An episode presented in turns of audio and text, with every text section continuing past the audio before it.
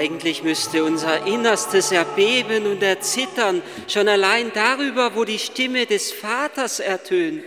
Wo der Mensch die Stimme des Vaters hören darf, da ist es etwas Besonderes. Nur diese Stimme zu hören, verändert etwas in seinem Leben. Es tröstet etwas in uns. Es befreit etwas um uns und in uns. Und es gibt noch eine Besonderheit bei Matthäus, bei dem Bericht der Taufe Jesu nach dem Zeugnis des heiligen Matthäus.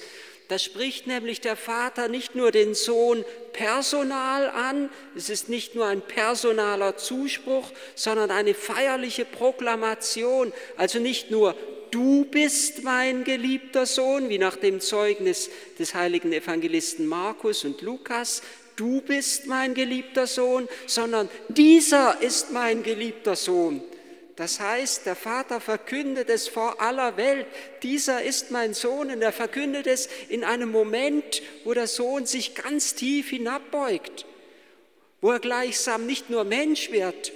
Was von Balthasar hat es einmal so schön bei der Menschwerdung formuliert, dass der Vater das selber erst noch begreifen muss, menschlich gesprochen freilich, uns menschlich vorzustellen, wie wir es uns menschlich vorstellen können, dass der Vater das selbst noch begreifen muss, dass dieses Kind, das noch nicht einmal lallen kann, das in der Krippe liegt, sein ewiger geliebter Sohn ist, das Wort ist, in dem die ganze Schöpfung ins Dasein gerufen worden ist. Und nun beugt sich der Sohn noch tiefer hinab, nicht nur in unser Menschsein hinein, sondern er reiht sich in die Schar der Sünder ein. Und gleichsam aus der Schar der Sünder hinaus schaut den Vater das Antlitz seines Sohnes an. Und dieses Du bist mein geliebter Sohn, wo er das spricht, der Vater, das ist das, was Romano Guardini mit einer unendlichen Begegnung bezeichnet. Unendliche Begegnung, unendliche Liebe, das ist Hochzeit letztendlich, tiefste Vereinigung zwischen Gott und dem Menschen du bist mein geliebter Sohn und dann aber auch dieser ist mein geliebter Sohn, der, der in der Reihe der Sünder steht. Jetzt schaut gleichsam Gott den Vater wieder, das Mensch, der Mensch schaut wieder Gott an. In Jesus Christus hat der Mensch das Antlitz Gott dem Vater wieder zugewandt. Nachdem er sich versteckt hatte im Sündenfall, nachdem er sich verborgen hatte, wendet er sich neu dem Vater zu dieser ist mein geliebter Sohn, so hat es dann Jean Corbeau in diesem wunderbaren Wort gesagt. Das ist der vor allen Urzeiten erwartete Jubelruf des Vaters. Der Vater jubelt, dass der Mensch zurückfindet zu ihm, dass er ihm wieder sein Antlitz zuwendet und dass Gott auch dem Menschen sein Antlitz wieder zuwenden kann. Der vor allen Urzeiten erwartete Jubelruf des Vaters. Das ist so ein Jubelruf, ähnlich wie wie Adam, als er Eva gesehen hat, am Morgen der Schöpfung, als er sagt, das endlich ist Bein von meinem Bein und Fleisch von meinem Fleisch, so könnte der Vater an diesem Ereignis der Taufe Jesu jubeln. Das endlich ist Licht von meinem Licht, Leben von meinem Leben. Das ist ein Abglanz meiner Herrlichkeit. Und der Vater, der sagt damit etwas ganz Tiefes aus. Er sagt damit, es heißt ja dann auch weiter, dieser ist mein geliebter Sohn, an dem ich Gefallen gefunden habe. Der Vater sagt damit, das gefällt mir, dass mein Sohn so tief hinabsteigt, um mir die Menschheit zurückzubringen. Genau das gefällt mir. Genau das ist gleichsam das, was auch mein Heiliger Geist, mein Geist und der Geist meines Sohnes in Einheit wollen. Die Rückkehr, die Heimkehr des Menschen an das Herz Gottes, an das Herz des Vaters. Der Sohn steigt auf aus den Fluten des Jordan. Im griechischen Text kommt es noch ein wenig deutlicher zum Ausdruck. Anabaino heißt das das, Anabaino hinaufsteigen und Katabaino heißt hinabsteigen.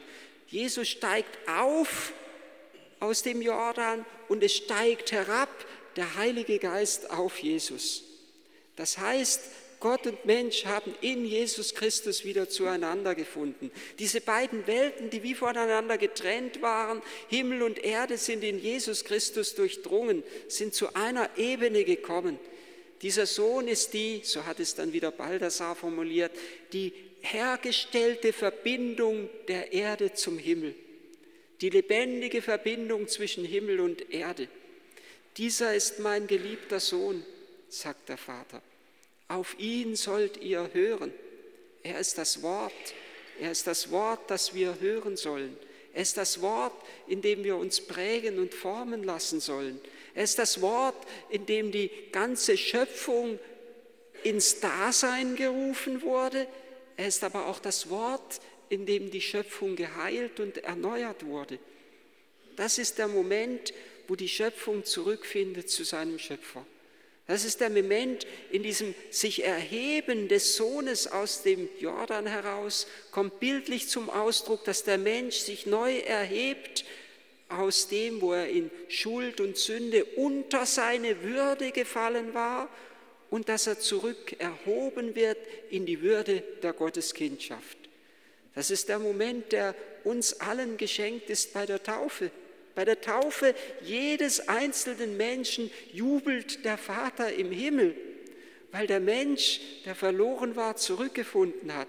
Und weil er nicht möchte, dass der Mensch getrennt ist von ihm, sondern dass der Mensch zurückfindet in die Einheit mit ihm. Das ist mein geliebter Sohn, an dem ich Gefallen gefunden habe, und du bist mein geliebter Sohn. Beides gehört zusammen.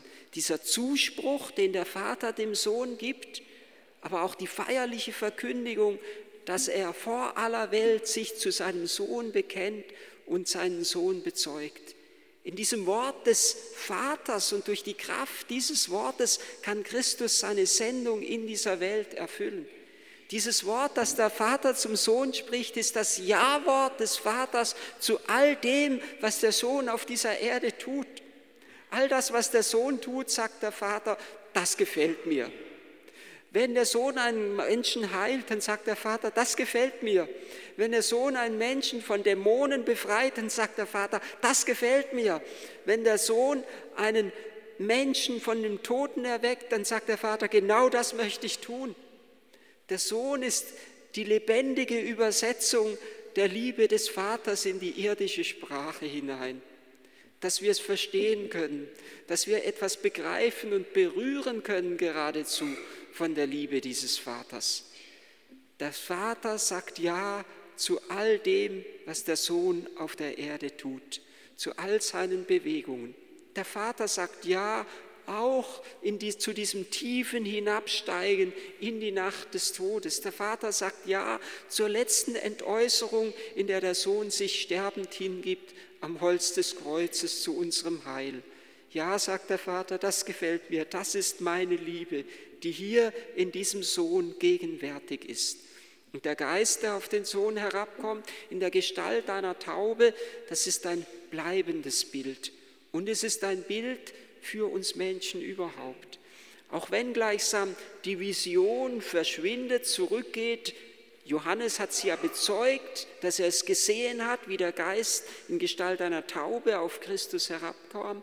Auch wenn die Vision verschwindet, die Wirklichkeit bleibt. Der Geist bleibt auf Christus immer. Und in Christus wird sichtbar, wie wir Menschen sein sollen. Gleichsam so wie Jesus der Sohn. Der Geist soll in uns bleiben. Der Geist soll über uns schweben, der Geist soll uns zu innerst bewegen zum guten Denken, Reden und Tun. Und dann gibt es noch eine Besonderheit bei Matthäus. Das ist dieses Wort, wo, Jesus zu Johannes sagt, als er zunächst sich, sich zurückschreckt davor und sagt, ich müsste von dir getauft werden, du kommst zu mir. Und dann sagt Jesus, lass es nur zu. Das ist das Geheimnis des neuen Bundes.